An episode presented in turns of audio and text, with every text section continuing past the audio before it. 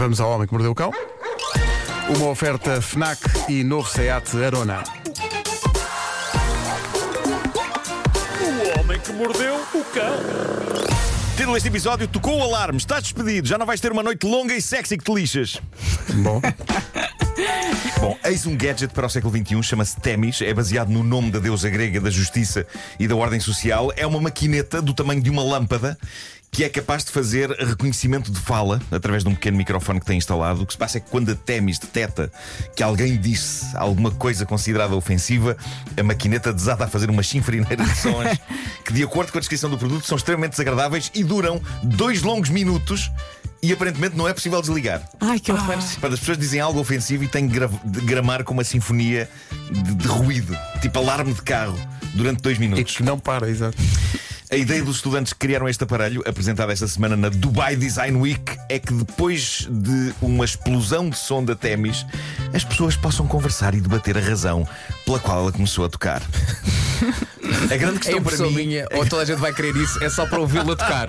Não é? Toda a gente a ser ofensiva de propósito. Eu- Toca, Temis! Toca! Eu acho que para, para além do quão sinistra a maquineta soa na sua essência, é que, que conversa é que é possível ter depois de dois minutos ensurdecedores de barulho? Que não. Mas que tipo de barulho é ideia que é essa trampa pela janela fora! Ah, não sei, acho que é tipo um alarme de carro. Ué, ué, ué, ué. Eu não consegui arranjar nenhum eh, de vídeo, nenhum. E não há forma de som. parar. Não há, Tens não. que esperar que o tempo chegue ao fim. Tens que aguentar dois minutos e então começa o debate sobre porque é que Ok. disseste o que disseste, não é? E o sonho dos jovens que criaram a Temis é que haja uma destas maquinetas polícias da linguagem em cada casa, para que ela interrompa com o seu alarme ensurdecedor jantares de amigos e de família, mal detete potencial ofensa na conversa. Sim. Malta ideia vencedora. Uma coisa dessas, uma coisa dessas. Na noite de Natal. Não, na zona das refeições. E chamamos Temis de mesa. Temis de mesa. Temis de mesa. Sim, sim. Ah, mas a impressão minha, isto é um episódio da série Black Mirror à espera de acontecer. Não sei, Já tivemos tantos, filho. Seja como for, para já a ideia é testá-la em escolas e universidades. Meu Deus, é chinfarineira. Isto vai ser um condicionador de linguagem, não é? O medo que aquilo dispare e faça o tal som ensurdecedor. Eu acho que vai fazer com que ninguém abra o bico, não é? A pessoa vai ficar tipo. "Hum". É porque acho que o som é mesmo muito desagradável, de acordo com as, com as descrições que, que são aqui feitas. Bom, histórias de pessoas que perderam o emprego porque se calhar mereceram de facto perder o emprego. Vamos a isso. Há uma página de Reddit chamada Bye Bye Job. Ótimo nome, simples e direto. Reúne histórias de pessoas que cavaram de forma épica a sua própria sepultura laboral. O primeiro que aqui tem é um farmacêutico, na verdade, agora um ex-farmacêutico, que, depois de atender uma senhora na farmácia, foi correr segui-la no Facebook e meter conversa insistente com ela. Ela ficou incomodada e apresentou queixa do comportamento do homem à farmácia e ele foi despedido. E ele enviou-lhe então uma última mensagem passiva ou agressiva que revela que, ok, talvez este senhor precisasse de aprender uma lição. A mensagem diz: Ei, peço imensa desculpa por adicioná-la no Facebook. É que o seu nome ficou-me na cabeça quando nos conhecemos e por isso fui procurá-la no Facebook.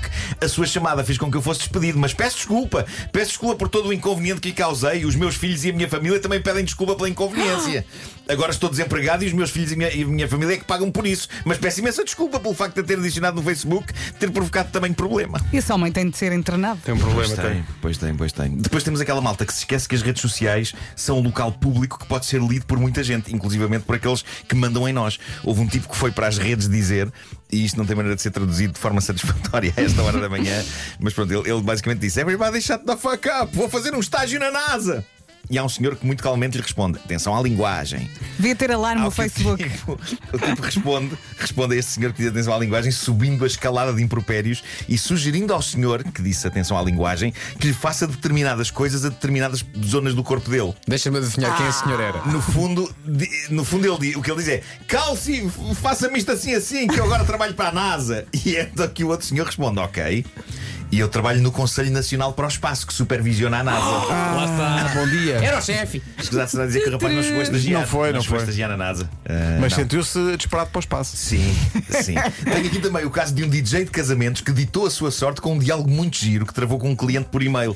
O cliente em questão tinha marcado o DJ quase um ano antes do casamento, ainda antes da pandemia, e a um mês do casamento o cliente mandou uma simpática mensagem ao DJ, ao DJ a dizer: Olha, era só para avisar as pessoas que eh, todos aqueles que não estiverem vacinados têm de fazer um teste rápido de Covid à entrada, não têm de pagar nada, é tudo pago por nós.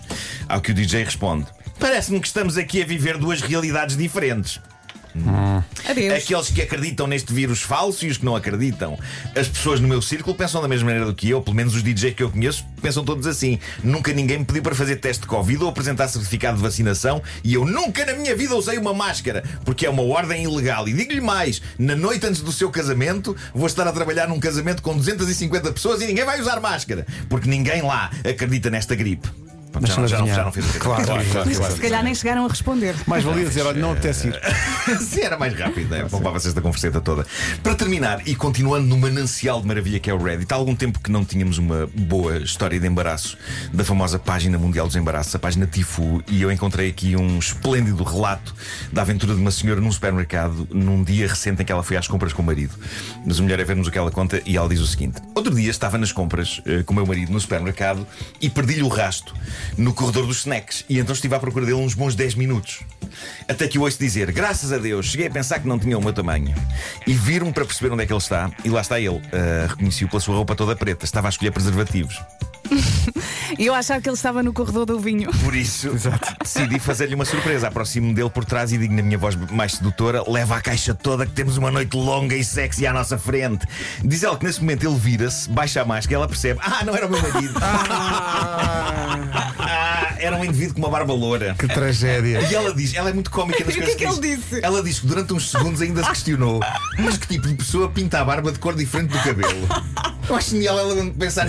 "Tá- Está-lhe a cair o mundo em cima naquele momento e ela pensa: hum, Não, mas barba sabes que ela, loura." é, é- é- ela pensa assim: não, a culpa não é minha. Ela tenta encontrar algumas razões para que a culpa não Claro. seja dela. Ela, ela- ela diz que o tipo estava embasbacado. Sim. Estava basicamente embasbacado. Dá, dá que pensar a pergunta que ela, aquilo que ela diz, não é? Leva a caixa toda. está, está habituado ao quê? Fica, não é? Olha, vou levar à unidade. É Eu não tenho grande a confiança no meu caixas, marido. Não Se sei. calhar ele referi- ela referia-se à, à caixa que tem as caixinhas, não é? Olha, leva a caixa toda. Leva a caixa toda. Parece muito garganeiro, não é? Mas, mas pronto, ela diz que o tipo estava embasbacado eh, e o caso não era para menos, mas a coisa foi mais longe. Diz ela: Nessa altura, repare que uma mulher, a poucos metros deste homem, olha para ele com um ar ameaçador e diz: Mas quem é esta gaja? E Era, depois. era a mulher dele, deste senhor. Claro. Eh, e ela diz que repara, entretanto, que o marido, o genuíno marido dela, vestido de preto, tal como o estranho dos preservativos, mas sem a barba loura, está de longe a rir, uma mão a segurar no telemóvel e a outra a segurar em dois enormes pacotes de batatas fritas.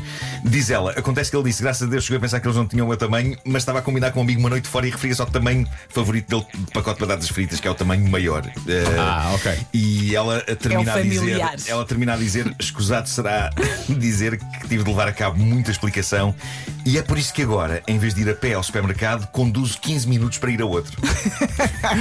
Vale a pena. Vale a pena para não correr riscos. Melhor deixar isto assentar, não é? Sim, sim, Se calhar sim, para aí sim. daqui a dois anos voltar então a esta loja, É, talvez. pá, mas imagina o- aquele instante em que ela se apercebe. Ah, É que ela estava a pensar na lista das compras. Mas é, isto tem detalhes maravilhosos. O facto dele, dele tirar a máscara, ela vê que não é ele e pensa: Mas espera aí, um indivíduo com o cabelo escuro e a barba amarela. como é possível? o Homem que Mordeu o Cão é uma oferta do novo Seat Arona e também FNAC para cultivar diferença e novidade. O homem que mordeu o cão. E assim sendo, como quem não quer coisas, chegamos às nove da manhã.